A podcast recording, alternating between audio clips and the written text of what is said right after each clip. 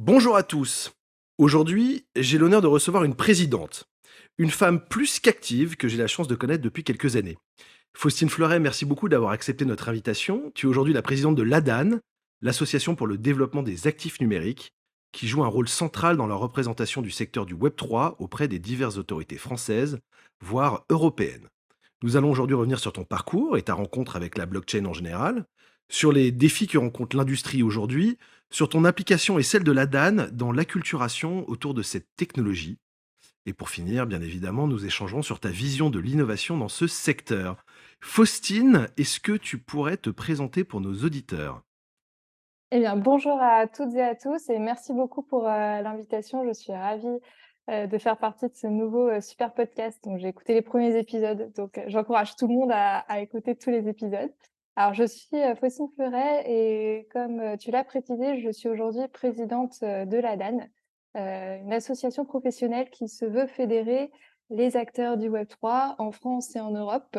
Et notre mission est de porter leur voix auprès des gouvernements, auprès des décideurs, auprès d'autres acteurs de l'économie qui ne sont encore pas forcément, qui ont encore pas forcément pris la vague, et lever tous les freins à leur développement. Magnifique. Alors, je crois que tu es encore euh, très jeune. Euh, C'est-à-dire que le talent avec toi n'attend pas euh, le nombre le, des années. Est-ce qu'on peut très rapidement revenir sur tes origines, ton parcours et comment tu t'es retrouvé aujourd'hui à cette position de présidente de la DAN Alors oui, c'est vrai que ça va faire. j'ai six ans d'expérience professionnelle derrière moi. Je suis diplômée de la Sorbonne en banque finance. Euh, donc ça, c'était en 2016 ou 2017. Heu, j'ai voulu faire de la finance parce que à l'époque, heu, quand j'ai commencé mes études, on était en plein pendant la crise, immobilière, financière, économique. J'avais, pendant, enfin, au lycée, j'ai fait une filière scientifique, j'avais pas forcément eu de d'enseignement en économie et en fait, j'avais très envie de comprendre ce qui se passait. On était vraiment dans une actualité particulière donc j'ai pris cette voie qui, bon, était pas forcément celle que sur laquelle on m'attendait. On m'attendait plutôt, sur, des études d'ingénieur, mais bref. J'ai suivi, mon propre, mon propre chemin et donc j'ai fini, diplômée de la Sorbonne en banque finance. J'ai eu beaucoup de cours très divers sur la finance. On a eu vraiment une approche, super super large, c'était vraiment intéressant. Mais déjà à l'époque, beaucoup de d'enseignements sur la réglementation financière. En même temps, c'était normal aussi, on sortait de la crise, il y avait beaucoup de beaucoup de débats, heu, beaucoup d'évolutions réglementaires qu'on attendait. Heu et donc heu, j'avais, très envie et c'est pour ça que j'ai commencé par là, bah, de de rejoindre le régulateur. Et donc je suis allée travailler en tout premier à l'Autorité des marchés financiers, qui est le régulateur des marchés financiers, en France. À l'époque, j'étais pas du tout sur les sujets innovation, plutôt, heu, matières premières en réalité. Mais c'est quand j'étais à l'AMF que, le pôle innovation qui regroupe l'AMF, mais aussi le, superviseur, bancaire, l'autorité de contrôle prudentiel et de résolution, c'est à ce moment-là qu'il a la été CPR, créé. c'est ça? C'est ça, l'ACPR. C'est à ce moment-là qu'il a été créé, donc, un pôle commun entre les 2 autorités, pour commencer un peu à mieux Coordonner les actions, notamment l'observation, bah, d'innovation financière.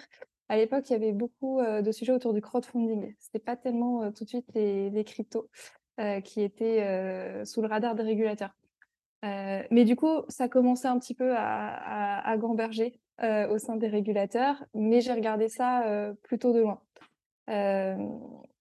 Donc les commodities, pour commencer, les matières premières. Ensuite, je suis allée travailler à l'Association française des marchés financiers, est une association professionnelle comme la DAN, mais qui va représenter les entreprises d'investissement, qui s'appelle la heu MAFI, c'est ça? C'est ça, la MAFI. Les donc heu, toutes les entreprises qui vont avoir une activité financière, heu, en France, que ce soit des entreprises, françaises ou pas. Et donc à l'époque, ma première année a été vraiment dédiée à la mise en place de la réglementation MIF 2 qui allait entrer en application, heu, 1 an après que que j'arrive. Donc il y avait énormément de travail, énormément de Est-ce que tu peux nous dire euh, très rapidement ce que c'est que MIF 2 Alors MIF 2, c'est ma MIF pour, heu, Markets, in, Financial Instruments. C'est une réglementation, qui a ses origines plus lointaines des années 90, la directive sur les services d'investissement, mais qui, qui s'est vue renforcée au fur et à mesure et donc MIF 2, c'est toute la réglementation, des marchés financiers pour, heu, la protection des utilisateurs, enfin des investisseurs et heu et la stabilité des marchés et le bon fonctionnement des marchés. Donc c'est un assez gros paquet de textes, hein. On est sur, une directive, un règlement, beaucoup de textes techniques et justement, quand, j'ai travaillé à la MAFI, l'un des travails qu'on a fait avec d'autres collègues, c'est d'écrire un livre sur MIF 2, heu, pour expliquer un peu ce que c'est, pour un peu, heu, débroussailler, heu, ce monstre, qui était, qui était MIF 2 et qui faisait beaucoup peur, aux entreprises financières quand, quand j'y ai tr quand j'y travaillais. Donc ça, c'était ma première année, vraiment focalisée, heu, TradFi, finance traditionnelle. Mais c'est arrivé pas très, très tard, après que que j'entre à la MAFI. Il y avait la vague des ICO, les initial qu'est-ce que c'est une. ICO, Faustine? Alors c'est les émissions de jetons. Heu, il y avait un un une analogie, heu, volontairement faite avec les IPO pour les offres au public, heu, d'actions. En gros, c'était toutes les opérations de projets qui, à des stades, très, très early, très, très précoces, pour se financer, émettaient des jetons qui allaient représenter en général des des droits d'accès aux services, aux produits qui allaient être développés. Donc des utility tokens, c'est ça? Voilà, Des jetons d'utilité, voilà. Exactement et heu, donc c'était porteurs de projets qui, heu, levaient de l'argent et engageaient déjà l'implication d'une communauté, heu, autour d'un projet à un stade, hyper, hyper, hyper précoce. Heu, c'est-à-dire à un moment où en fait, c'est des porteurs de projets qui trouvaient pas des financements, ailleurs. Donc c'était des nouvelles opérations, que le régulateur connaissait pas et qu'il a observé un petit peu, et surtout il a observé les fraudes, assez importantes qu'il y avait, parce qu'il y avait des ICO évidemment pour des par des porteurs de projets, tout à fait sérieux, mais il y avait aussi beaucoup de gens qui en profité puisque c'était effectivement pas régulé. Donc l'AMF, l'autorité des marchés financiers, s'est saisie du sujet et a commencé à réfléchir comment le réguler et s'il fallait le réguler d'ailleurs et la problématique à l'époque, c'est qu'aujourd'hui, je pense que tout le monde connaît, l'écosystème, à peu près à quoi il ressemble, peut citer les noms d'entreprises, heu, de la crypto, du web 3, heu, sait les identifier, sait à peu près, connaît à peu près les cas d'usage autour des marchés de de cryptoactifs. Mais à l'époque, c'était pas du tout le cas. Donc quand Donc là, l'AMF on est en quelle année? Excuse-moi, parce qu'on en a on bah, a je on a pense que c'est 2017. d'accord, ouais. C'est 2017, les premières réflexions des autorités françaises, heu, sur, sur, comment, encadrer ces marchés cryptoactifs. C'est vrai que, heu, plus tôt, heu, enfin, je crois que dès, heu, 2014, il y avait déjà eu des prises de position sur, la fiscalité et qu'est-ce que qu'est-ce qu'était un échange de, de bitcoin? Est-ce que c'était un service de paiement? Mais ça, c'était vraiment les balbutiements. En 2017, heu, l'AMF publie un papier où elle dit, «Voilà, ça, c'est les ICO, ça, c'est ce qu'on a observé et on a plein d'idées pour réguler. Option 1, option 2, option 3» et donc Avec d'ailleurs, je crois, hein, si si je me rappelle bien, il y avait un un un service de pouvoir, heu, faire des ICO un peu tamponnés par l'AMF, en tout cas validés par l'AMF, qui était pas obligatoire, si je me rappelle bien, c'est mais qui ça. était gage de sérieux du du projet, c'est ça? Qui a été, heu, l'option retenue, heu et plébiscitée en réalité. Donc la problématique, c'est qu'à l'époque, heu, l'AMF savait pas trop à qui s'adresser, heu, connaissait pas trop l'écosystème. Donc quand, heu, l'AMF a consulté, sur, heu, comment faire une réglementation des ICO, en fait, elle est allée voir ses interlocuteurs traditionnels, donc plutôt la place bancaire et financière, heu, de Paris et donc les associations professionnelles et donc la MAFI et donc le sujet des ICO est arrivé sur la table de la MAFI comme ça. Ça s'est pas bousculé au portillon pour, s'en saisir.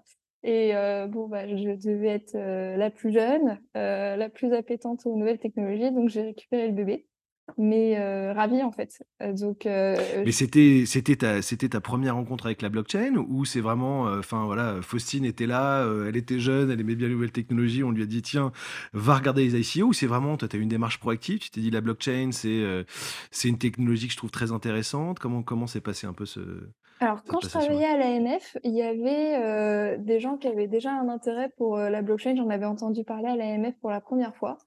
Heu, il y avait eu un peu d'évangélisation des équipes en interne, mais c'était encore très balbutiant vraiment et c'était plutôt des initiatives, heu, individuelles, heu, de personnes intéressées. Donc j'en avais entendu parler par ce biais-là. Je crois que c'était déjà en 2017 où, il y avait, des événements qui s'appelaient les Crypto Mondays, qui étaient, des sortes de petits apéros, meet-up, autour des des sujets crypto et blockchain. Alors on n'était pas beaucoup, hein, au début, mais où j'aimais beaucoup aller pour, pour justement m'instruire. Donc j'en avais un peu entendu comme ça, sans vraiment me pencher sur le sujet et c'est pour ça que pour moi, c'était l'occasion de pouvoir creuser. J'avais une bonne raison dans le cadre, professionnel, bah, de de m'instruire, de, d'un peu plus, étudier, la chose. Ce que j'ai fait. Je me suis aidée, pour ça, en fait, des gens de l'écosystème que je suis allée chercher. Parce que bon, les membres de la MAFI, par définition, heu, c'était pas ceux qui portaient, heu, l'innovation, c'était pas ceux qui lançaient des. ICO à l'époque, c'est pas ceux qui s'y connaissaient. Donc heu, réfléchir en chambre avec, heu, des gens pas concernés, ça allait être limité. Donc heu, je me rappelle avoir été, dans le quartier du Sentier, avoir toqué à la porte, de Coinhouse, de Blockchain Partners, de Ledger, pour aller rencontrer ces personnes, et leur expliquer ma démarche. Et donc c'est comme ça que j'ai pu, déjà, en fait, commencer à connaître des gens qui sont parfois toujours là et qui, heu, qui étaient vraiment early, heu, dans la dans la crypto française. Je me suis aussi, rapprochée, du laboratoire de recherche, en régulation financière, qui est un laboratoire de recherche, entre plusieurs, universités et écoles, la Sorbonne, le CNAM, il me semble HEC. Donc je suis aidée d'académiques aussi pour, répondre à l'AMF à l'époque. On avait fait une réponse, heu, conjointe, heu, à MAFI, heu, l'ABEX-REFI. Donc heu, c'est là que tout a commencé, je dirais l'emballement, l'emballement, en tout cas mon intérêt personnel n'a fait que croître et jusqu'à en avoir, alors je vais pas dire en avoir marre de la finance, traditionnelle, mais en tout cas, je sentais que ma place était, heu, plus là et que et j'étais appelée à me consacrer totalement à à la crypto-finance, on va dire, ce qui était pas le cœur des sujets de la MAFI. Donc heu, même si, heu, j'avais pris le sujet, j'avais créé le premier groupe de travail de place à la MAFI avec des membres et des non-membres, bon, j'allais, heu, forcément pas pouvoir, heu, m'épanouir autant que je le que je le voulais. C'est pour En ça tout cas, tu avais une que vraie volonté de creuser le sujet à fond et de de de d'en faire, en tout cas, ta vie professionnelle à ce moment-là. oui, oui, oui, Voilà mais et avec donc aussi la la reconnaissance que j'avais encore beaucoup à apprendre et que je pourrais pas le faire à la MAFI. ouais, bien sûr et donc heu, est-ce que c'est à ce moment-là où tu rentres chez Consensus? C'est ça. Heu, c'est vrai que c'était, enfin, je je pensais pas qu'un qu'une telle entreprise, heu, qui a un rôle, tel dans dans dans le développement de projets blockchain, dans l'évangélisation autour des cryptos, heu, serait intéressée par un profil comme le mien. Parce que Mais c'est alors quoi exactement. Consensus justement? Parce que là, on en parle, mais c'était quoi cette société? Heu, qui était le le fondateur de Consensus et quelle était la mission de Consensus? Alors Consensus, c'est une, heu, entreprise qui a été créée par l'un des cofondateurs d'Ethereum qu'on connaît beaucoup moins que Vitalik Buterin, qui s'appelle, heu, Joe Lubin et qui, heu, donc a participé à à à fonder Ethereum et qui s'est dit: «Bon, on super, on a développé un un un protocole, heu, blockchain. Maintenant, heu, si on veut que les gens l'utilisent, l'exploitent, heu, il faut pouvoir les accompagner». Donc Consensus se veut être, heu un une entreprise qui va conseiller, aider des projets, aider des entreprises, heu, dans leur stratégie, blockchain, tout en étant une entreprise, qui, développe elle-même des produits, sur Ethereum, heu, qu'elle met ensuite à disposition, heu, soit soit de devs, soit, soit des entreprises, qu'elle va accompagner. Donc aujourd'hui, par exemple, Consensus, c'est la société qui édite MetaMask, tout à fait, une Infura et voilà, exact voilà. exactement. Et donc, j'ai rejoint Consensus, donc très clairement mon profil, j'allais pas développer, hein. J'étais, à la fois consultante, j'ai accompagné le ministère de l'économie et des finances, la Commission européenne, un projet de stablecoin à l'époque et puis je continuais à suivre les débats réglementaires parce que c'est ce que je voulais, heu, ne pas abandonner en quittant la MAFI. C'était, heu, toutes les négociations qui étaient encore en cours, depuis que l'AMF avait commencé à consulter. Donc je cumulais les 2 casquettes, ce qui et c'est là où avec, Simon heu, dont je reparlerai plus tard, on s'est rendu compte qu'en fait, ça serait bien qu'il y ait un représentant du secteur parce que, les débats ont commencé et qu'il y a pas, un syndicat, il y a pas un porte-voix de cet écosystème qu'on est en train de réguler et qui va être impacté, qui s'en rend pas forcément compte d'ailleurs, puisque encore une fois, hein, il était et pas connu et donc pas forcément informé de ce qui se passait. et c'était ça devenait de plus en plus urgent, de pouvoir, bah, mieux le faire connaître, mieux l'informer et le faire participer au au débat pardon, autrement que par des voix, individuelles et et et motivées qui étaient, heu, la mienne, celle de Simon Pollereau, celle de, heu, Amandine Doat de Ledger, heu, Nicolas Louvet de voilà qui, c'était des efforts un peu dispersés, tout le monde était super motivé, mais c'était pas organisé. Et c'est à ce moment-là déjà qu'on s'est rendu compte que ça serait bien, d'avoir une association professionnelle. Bon, il y a beaucoup de temps qui a passé, avant que ça se fasse, mais le fait est que je pouvais continuer à suivre les débats parce que, je m'investissais à titre personnel, mais que j'en voyais déjà un petit peu la limite, de faire ça, dans mon coin et que chacun fasse ça dans son coin, en fait. D'accord et donc là, donc la l'ADAN, c'est, une association qui s'est créée quand, du coup, exactement?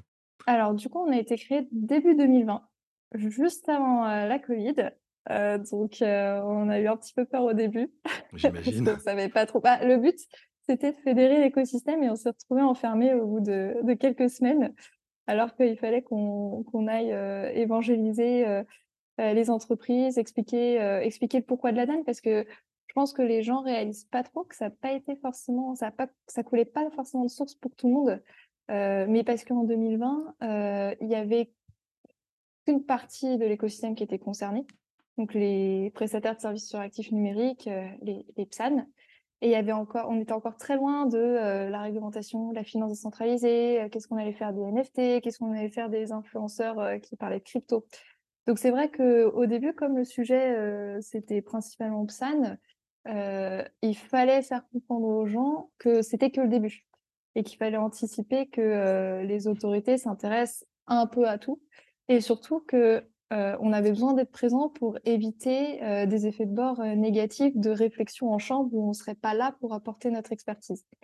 Donc c'est vrai que pour ça, ça a été un petit peu au début enfin, on s'est un petit peu posé la question quand on s'est confinés, heu, de comment on allait pouvoir, regrouper, le secteur, et nous exprimer auprès des autorités. Alors la chance, qu'on avait, c'était que Simon Pollereau, qui était donc le le président directeur général, heu, au tout début de la DAN et pendant 1 an et demi, Simon et moi, heu, on avait déjà des relations avec, heu, les acteurs institutionnels donc ça a beaucoup aidé à lancer l'association.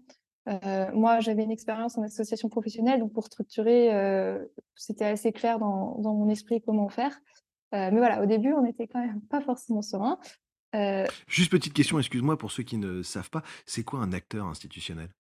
Alors nous, nos interlocuteurs à l'association, ça va être, heu, des gens très diverses, mais c'est vrai que pour convaincre, pour passer des positions et heu, pour, heu, dans le cadre de débats réglementaires, c'est pas tant les les entreprises de l'écosystème qu'on a besoin d'aller voir, mais ces acteurs institutionnels qui vont être, les décideurs publics, donc le gouvernement, l'administration, les parlementaires, ça va être aussi les régulateurs, heu, régulateurs financiers, mais pas forcément, hein. Dernièrement, on a d'autres régulateurs, heu, en France qui sont entrés dans la danse, heu, je pense à l'Autorité nationale des jeux, heu, par exemple.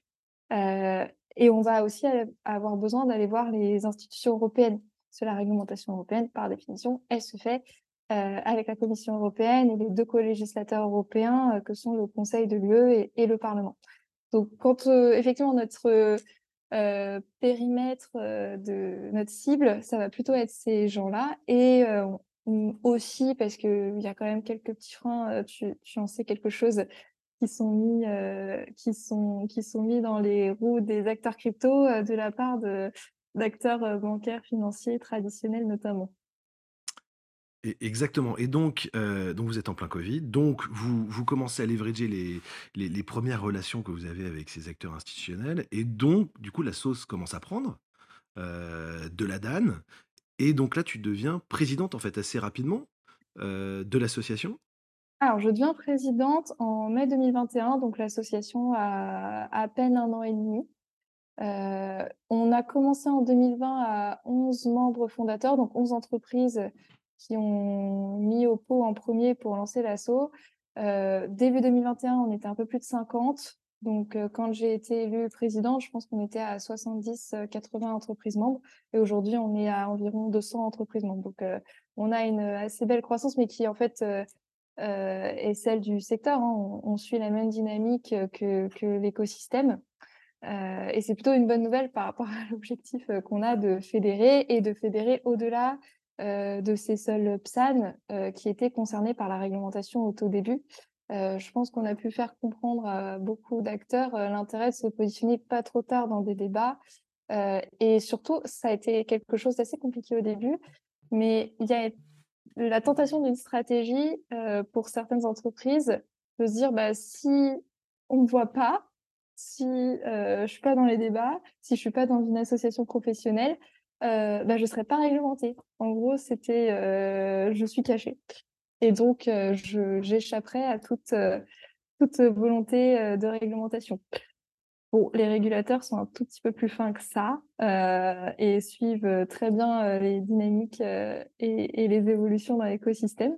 Mais c'est vrai qu'on s'est beaucoup confrontés à ça aussi, quand il a fallu expliquer pourquoi, pourquoi la nécessité de notre action, et que c'était pas, risqué de, heu, s'afficher aux côtés d'une association professionnelle qui effectivement participe à des débats réglementaires, là où certains acteurs ne sont pas ou pas encore, heu, couverts par la réglementation. Donc on a toujours, heu, mais beaucoup moins qu'avant, toujours besoin d'expliquer, notre action parce qu'elle est très réglementaire, mais pas uniquement et ça peut effrayer effectivement, bah, des petits, des petits projets d'une part, mais aussi des acteurs qui pour l'instant, heu, sont sont pas forcément au cœur de débats réglementaires, même si, c'est une utopie de penser qu'ils ne le seront pas.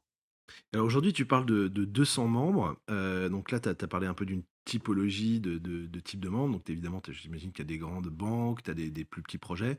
Hem, aujourd'hui, heu, en fait, déjà, un, comment on devient membre de la DAN?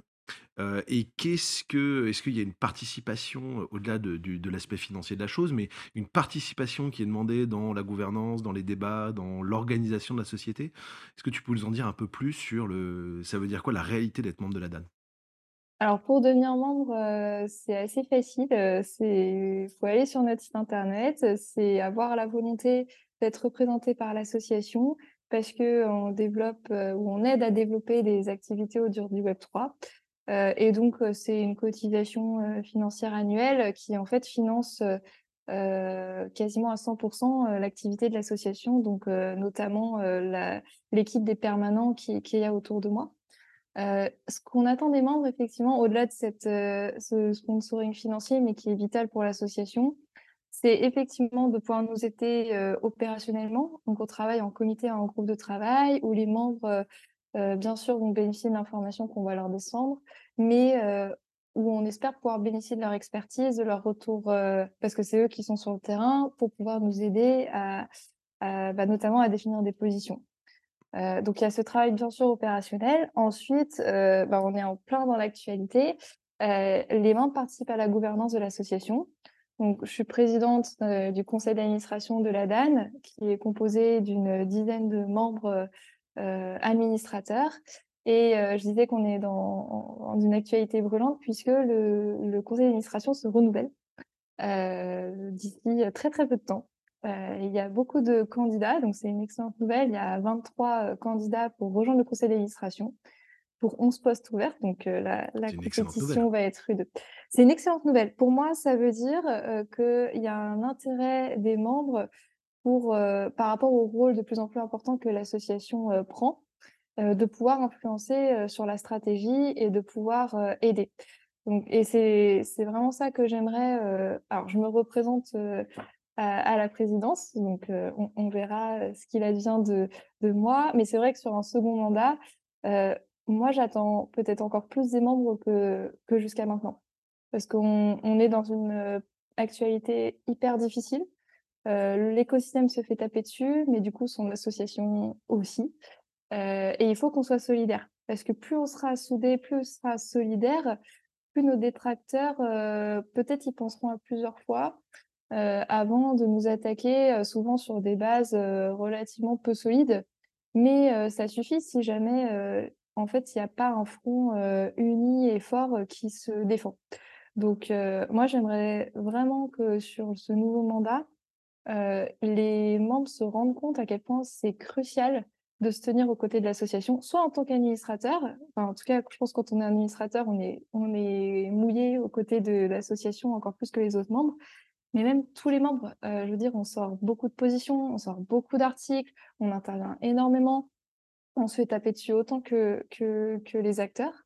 Heu, il faut qu'on puisse répondre, fortement et qu'on fasse, heu, front commun. Et ça vraiment je pense qu'il il faut qu'on le qu'on l'améliore, d'autant que ce front commun grossit puisqu'on est 200 membres donc c'est quand même relativement important et qu'on est en plus, heu, de des des gens de plus en plus différents et que ça fait notre force. Ça fait notre force de dire le web 3, c'est pas que, heu, des PSAN, mais c'est aussi, bon des startups, mais des grands groupes, heu, qui qui regardent, des banques qui regardent, des cas d'usage dans la finance, dans le luxe, dans la logistique, dans le divertissement, le gaming et cetera. C'est hyper puissant, c'est hyper puissant. Donc il faut qu'on capitalise là-dessus. Non, c'est évident. Alors, je pense que tu me fais une transition parfaite avec ma prochaine question, mais, heu, tu en 2021, heu, on était en plein bull run, donc j'imagine que, bah, tout le monde vous, vous contactait pour, justement savoir un peu plus sur la réalité de l'écosystème, de la technologie, des use cases et cetera et puis après, bah, depuis un an, bah, le bear market, toutes les critiques, les, grands problèmes qu'on a pu voir, à l'échelle internationale avec des FTX et et d'autres faillites assez retentissantes, donc une image un peu ternie, heu, mais cyclique. Hem, quel est, heu donc ça fait 2 ans que tu es à la DAN. Quels sont pour toi les les plus grands défis, que l'association a rencontrés, au jour d'aujourd'hui et finalement aussi, les plus belles victoires, que vous avez pu, remporter, dans ces 2 dernières années?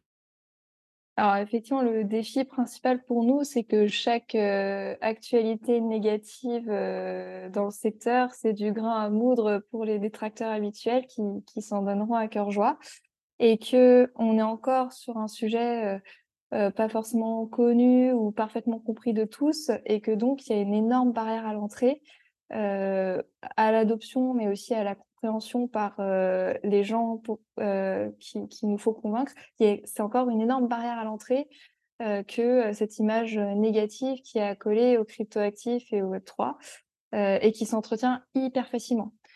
Surtout quand on laisse l'amalgame, possible. C'est-à-dire je m'explique, heu, quand, il y a eu l'affaire FTX, heu, bon, il y en a qui vont être toujours contre, heu, contre la crypto, contre le web 3, nos détracteurs habituels. Ça sert à rien qu'on essaye de les convaincre de toute façon et surtout s'ils sont de mauvaise foi. Par contre, ils vont effectivement se servir de ce genre d'actualité, pour, heu, remettre une pièce dans dans les critiques, heu, à crypto et si en face, tu as personne pour expliquer: «Bah non, mais FTX, bon déjà c'était pas un acteur français, il était pas en France, il aurait peut-être dû être enregistré en France par contre, ça aurait été sympa».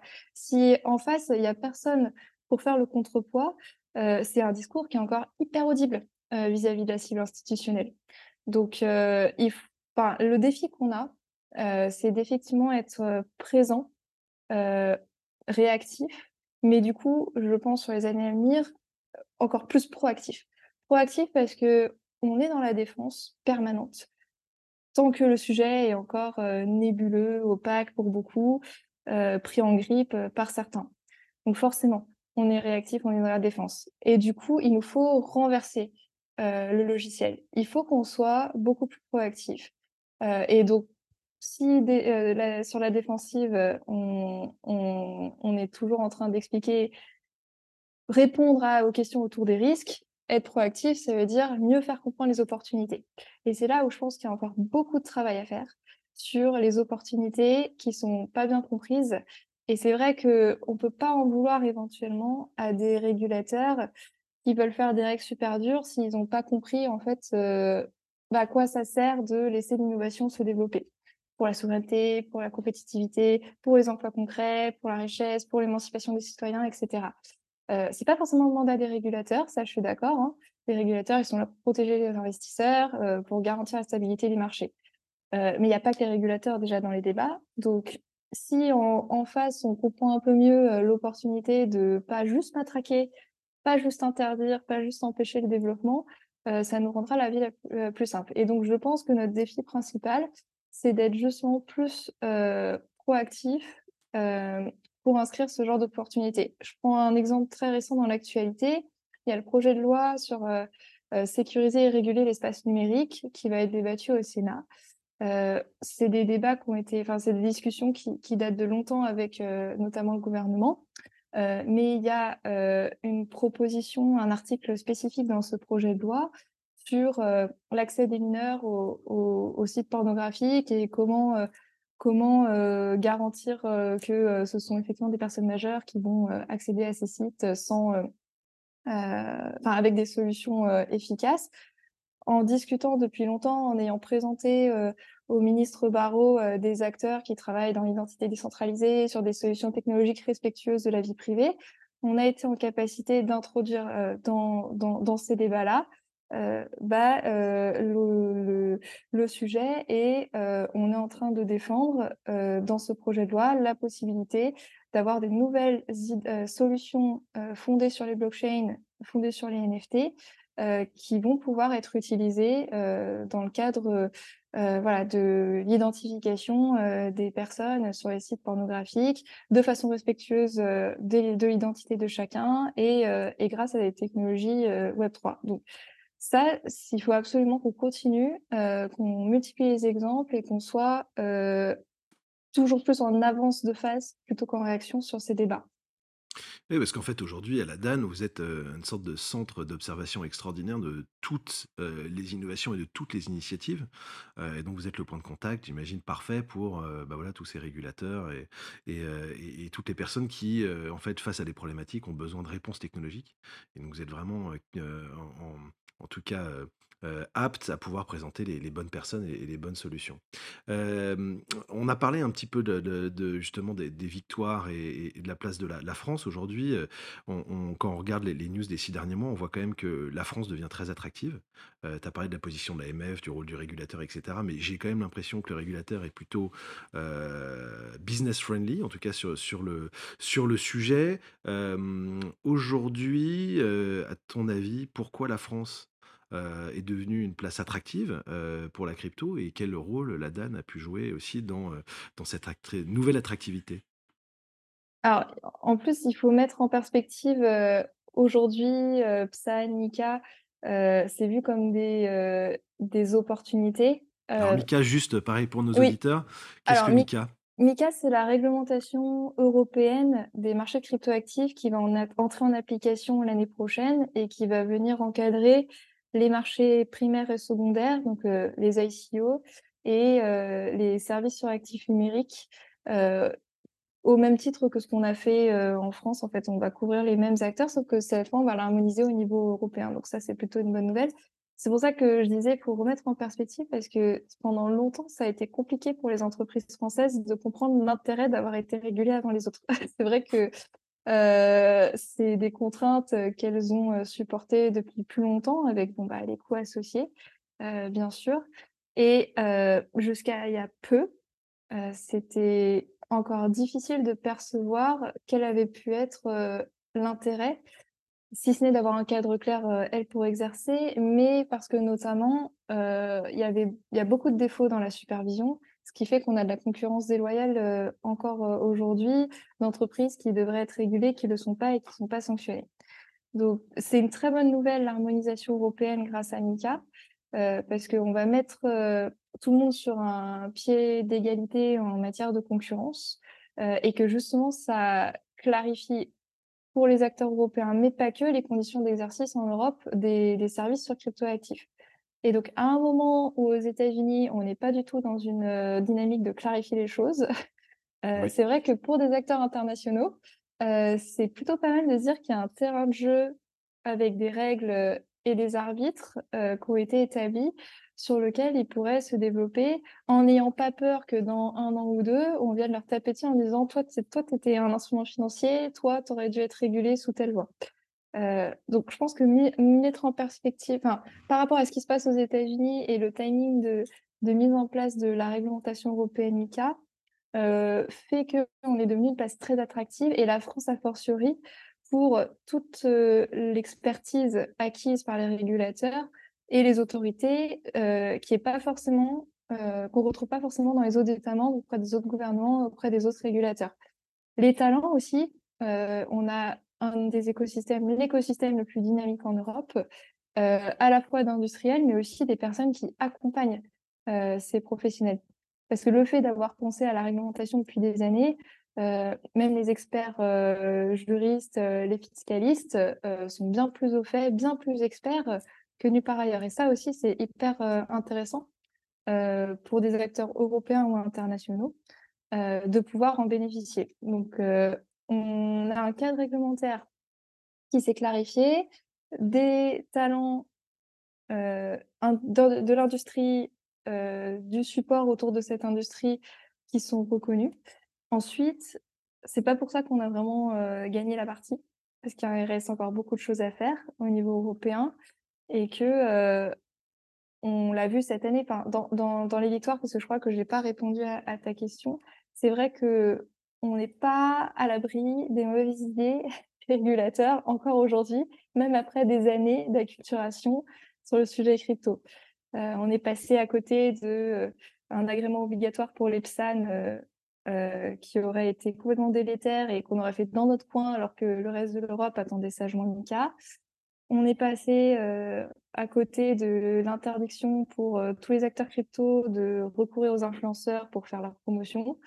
Donc on peut encore être, heu heu, on peut encore se faire taper dessus. Il y a encore de la marge de manœuvre vraiment, heu et c'est pour ça que notre rôle est vraiment crucial d'être, présent, et d'être, part à ces débats et d'être disponible pour les autorités. Parce qu'en plus, en général, c'est il faut aller vite, il faut pouvoir être, être véritablement présent au bon moment et comme MiCA, c'est une chose, ça réglemente les marchés cryptoactifs. La finance décentralisée, les NFT, tous ces autres sujets qui ont pas été traités il faut s'inquiéter, heu, de participer à ces négociations, heu, parce qu'on connaît le potentiel, heu, pas forcément de mauvaise foi, hein, mais c'est encore une fois, c'est une matière compliquée à comprendre. Nous, on baigne à 200% dedans, les gens qui font les lois, les gens qui votent les lois, ils doivent être sur plein de sujets et ils ont pas le temps de s'intéresser autant que nous et de comprendre aussi bien que nous. Donc, heu, c'est pas forcément de mauvaise foi parfois que ce qui sort est pas adapté, mais du coup, heu, il faut pouvoir être présent pour le rectifier. Non, non, c'est très clair. Heu, tu parlais, heu, à juste titre de l'attractivité de Paris et du fait que que justement les les gens, y des une forte expertise et que, en fait, les spécialistes sont formés depuis longtemps. Est-ce qu'on a un équivalent de la DAN, dans d'autres pays européens ou c'est une spécificité française? Alors on avait cartographié les autres associations éventuellement existantes, associations professionnelles. Ce qu'on avait remarqué, c'est qu'il y a des associations fintech, des associations blockchain, heu, des associations pas professionnelles, donc heu, dans le membership, ça va être, heu, des particuliers, des entreprises ou que des particuliers, enfin ça peut être et en fait des associations professionnelles aussi structurées avec des permanents qui sont pas des béné bénévoles, qui sont des salariés, ça, heu, en fait, on n'en a pas identifié. On n'en a pas identifié. Donc aujourd'hui, la DAN s'inscrit vraiment comme l'association professionnelle du web 3 en Europe, heu, la plus structurée, la plus influente. Ce que, heu, les ambitions françaises d'être, le hub crypto européen nous a en plus aidé, heu, à à à finaliser, en fait. Donc non, je je je enfin, ça a toujours été l'ambition de toute façon de la DAN d'être une association européenne. C'est bien pour ça que dans notre nom, on n'a jamais marqué français de nulle part. Notre site, c'est adan.eu depuis le début. Donc il fallait un ancrage, heu, fallait bien commencer quelque part. On était à Paris, on a commencé à Paris avec, les acteurs français, mais la vision, elle est clairement européenne. Et je je vois que c'est une très belle ambition. Non, c'est extrêmement clair. Un petit sujet sur lequel j'aimerais venir, tu l'as rapidement évoqué, mais, hem, au début, c'était très institutionnel, très finance. Heu, tu as parlé de l'industrie du luxe. Heu, aujourd'hui, c'est encore le cas? C'est-à-dire que les dans les 200 membres, on est toujours, dans une forte propension d'acteurs financiers? Est-ce qu'il y a une volonté, forte d'aller chercher d'autres types d'acteurs pour justement éduquer et faire tout ce travail d'acculturation que vous avez fait auprès des acteurs, du régulateur et cetera, sur d'autres activités qui sont moins régulées, du coup?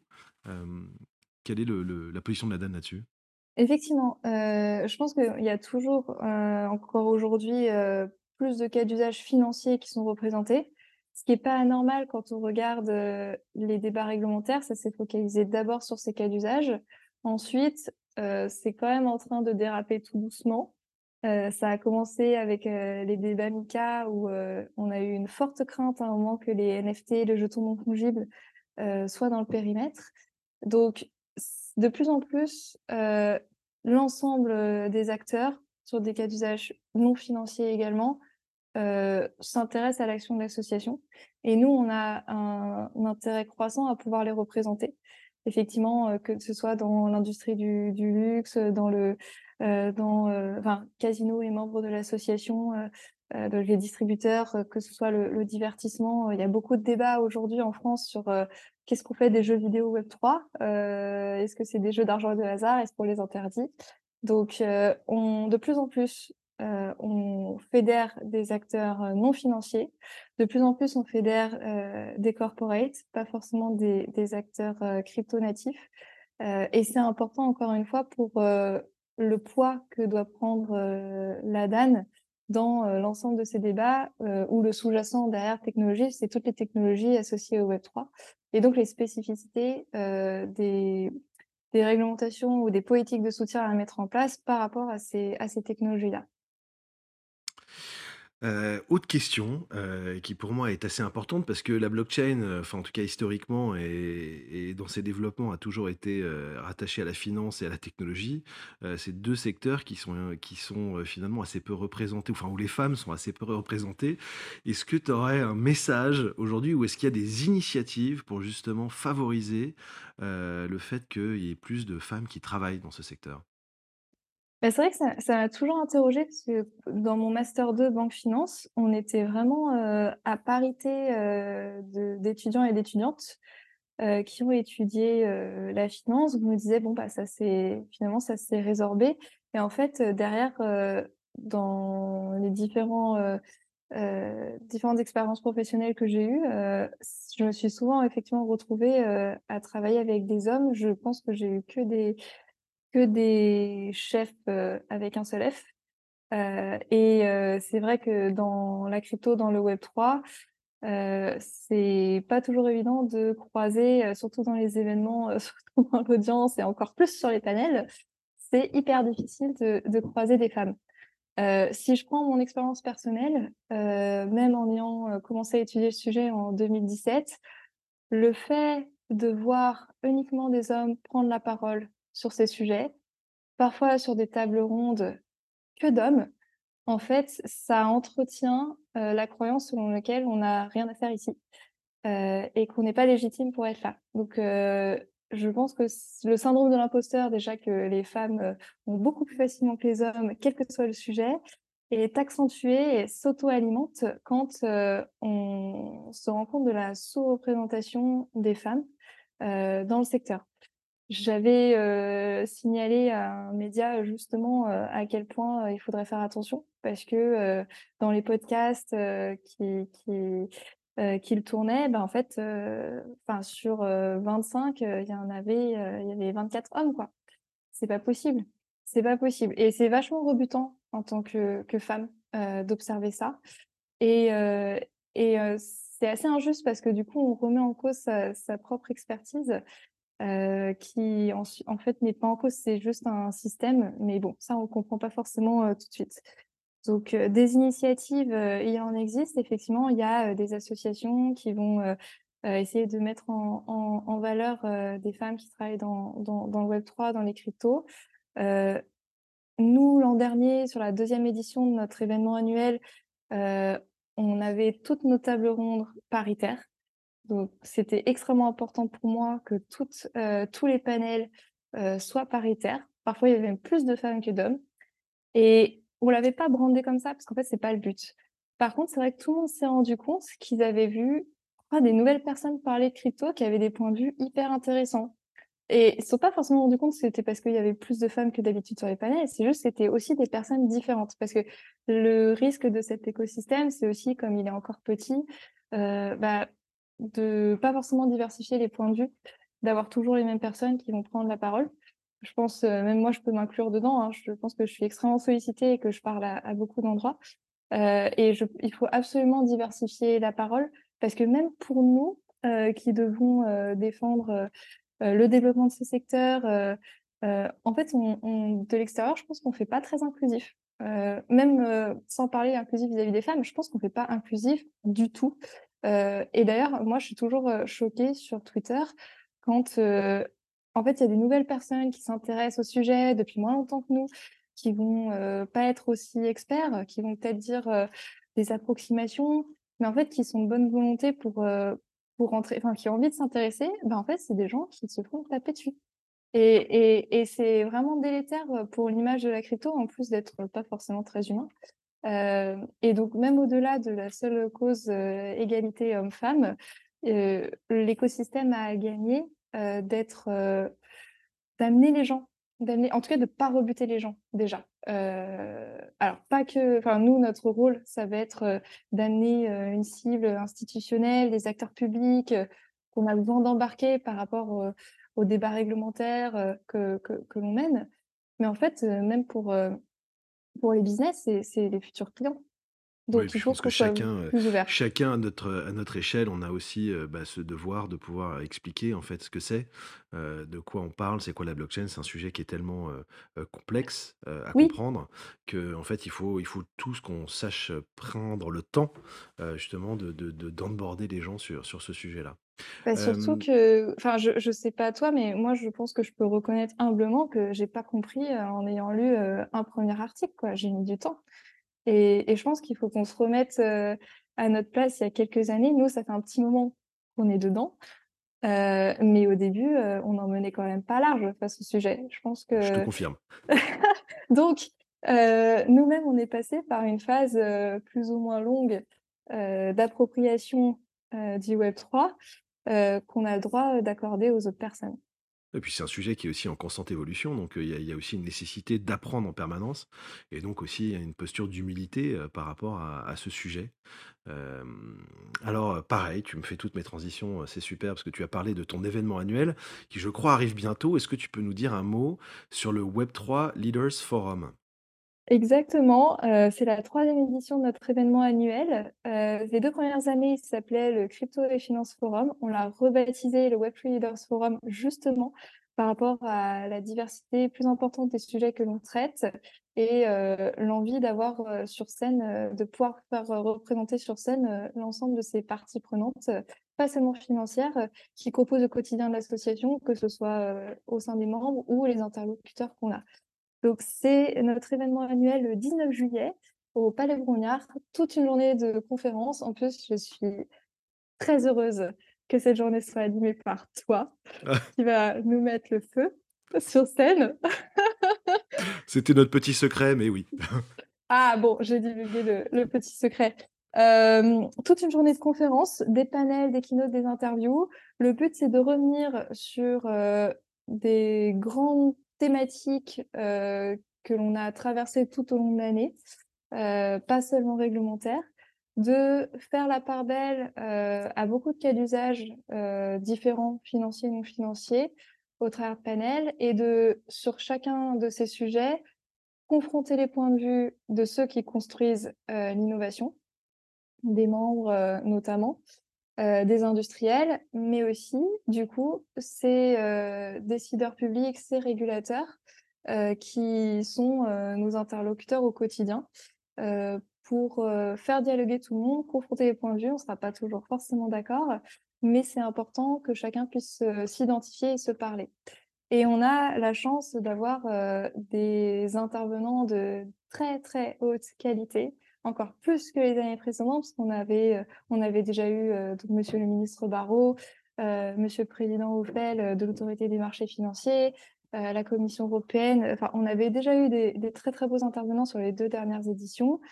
Cette année, on a la présidente, de l'AMF qui sera là, la présidente de l'ANJ, la secrétaire générale de la CPR, des députés, français, et européens, si je ne dis pas de bêtises, de la Commission européenne, en plus de, heu, grands noms, heu, du secteur, qui seront là. Donc, en plus, on a, un très, très beau parterre, d'intervenants toute la journée. Donc j'espère que, les gens viendront très, très nombreux pour les écouter. Bah, on mettra le lien, pour, s'inscrire à l'événement dans la description, du podcast ou de la vidéo sur YouTube. Écoute, merci beaucoup, Faustine, c'était très intéressant. Peut-être que pour finir, est-ce que tu aurais, pour nos auditeurs ou, les gens qui regardent la vidéo, des conseils pour peut-être en en apprendre un peu plus ou se renseigner, davantage sur tous les sujets qu'on a pu, évoquer aujourd'hui? Alors, je me rappelle, moi, quand j'ai commencé, heu, j'étais beaucoup sur les, les sites, heu, Blockchain France, heu, Ethereum, donc Ethereum, je sais qu'il existe toujours, Blockchain France, je sais pas, mais il y avait des articles extrêmement, didactiques, et simples d'accès, qui qui m'ont beaucoup aidée, heu, à l'époque à prendre le sujet en main. Il y a un livre que j'ai, trouvé passionnant qui s'appelle The Infinite Machine de Camilla Russo heu, qui retrace l'histoire d'Ethereum. Donc heu, c'est vrai qu'en tant qu'ancienne consensus, heu, je trouvais ça, hyper intéressant de de pouvoir le lire. Mais je pense que c'est intéressant pour, pour tout le monde, pour comprendre en fait d'où on vient aussi, parce qui qui qui fait vraiment enfin qui retrace une grande partie de l'histoire finalement de de l'écosystème au travers de, d'Ethereum, de, des convictions de Vitalik Buterin et des gens autour de enfin qui ont qui ont su l'entourer et à grâce à qui il a il a pu, heu, porter son projet donc heu, vraiment un livre, super passionnant, de Camilla Russo, que je que je conseille à tout le monde. L'ADAME publie des articles pédagogiques aussi, donc sur notre site internet, c'est, c'est disponible, gratuitement et publiquement donc n'hésitez pas. N'hésitez vraiment pas, y compris sur nos réseaux sociaux, on fait un peu de veille, sur les actualités importantes.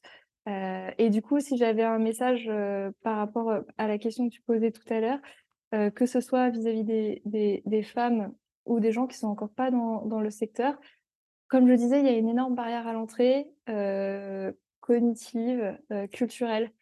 Il faut pas s'arrêter à ces idées préconçues qui circulent. Il faut pas s'arrêter, à la connotation négative des sujets qui est colportée. Heu, il faut pas s'arrêter au fait qu'il y a effectivement beaucoup, heu, beaucoup d'hommes, heu, qui parlent des cryptos. Tout le monde est capable enfin moi j'ai fait finance, j'ai pas fait je suis pas un profil informatique, je suis pas un profil tech, j'ai j'ai je développe pas. C'est accessible à tout le monde pour peu, de de passer cette, cette cette barrière à l'entrée. Mais c'est accessible à tout le monde et tout le monde y gagnera à s'y intéresser et à mieux comprendre. Merci beaucoup, heu, Faustine, un vrai message d'espoir et surtout un appel à la curiosité. Voilà, bah, écoute, je te souhaite, heu, une excellente fin de semaine et on se retrouvera pour le Web3 Leaders Forum. Mais Merci j'espère Faustine. nombreux. Merci beaucoup. Et voilà, c'est tout pour cet épisode de From the Block. Comme je suis sûr que vous avez adoré cet échange autant que moi, je vous invite à vous abonner au podcast ou à la chaîne YouTube. Vous trouverez tous les liens dans la description de cet épisode. N'hésitez pas à partager ce podcast avec vos amis, collègues et tous ceux qui s'intéressent au Web3. Votre soutien nous aide à continuer à produire du contenu de qualité et à faire connaître les voix influentes de l'industrie. Restez connectés, car de nombreux épisodes passionnants sont à venir. Merci d'avoir écouté From the Block.